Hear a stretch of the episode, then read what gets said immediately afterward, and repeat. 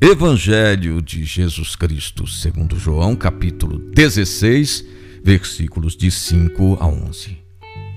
Agora eu vou para aquele que me enviou, e nenhum de vós me pergunta: Para onde vais?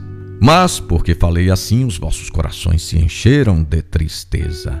No entanto, eu vos digo a verdade: é bom para vós que eu vá. Se eu não for, o defensor não virá a vós mas se eu for, eu o enviarei a vós.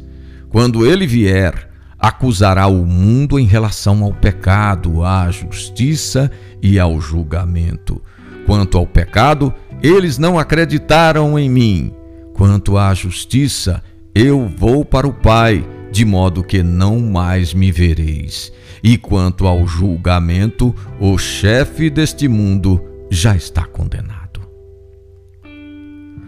O texto de João adota uma postura jurídica. O Espírito assume o papel de advogado de defesa. Jesus é declarado inocente e o advogado passa a questionar o mundo e seu representante. O príncipe deste mundo é aquele que acusa os irmãos. O pecado do mundo é não ter acreditado em Jesus. Quanto a Jesus, ele é inocentado, justiça lhe seja feita, e ele retorna ao Pai enquanto o inimigo é definitivamente condenado. O Espírito é o defensor. O diabo é o acusador dos irmãos.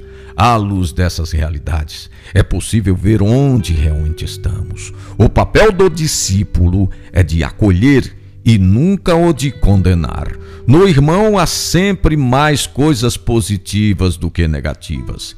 É o Espírito que opera em tudo e em todos. Ele é capaz de transformar nossa vida.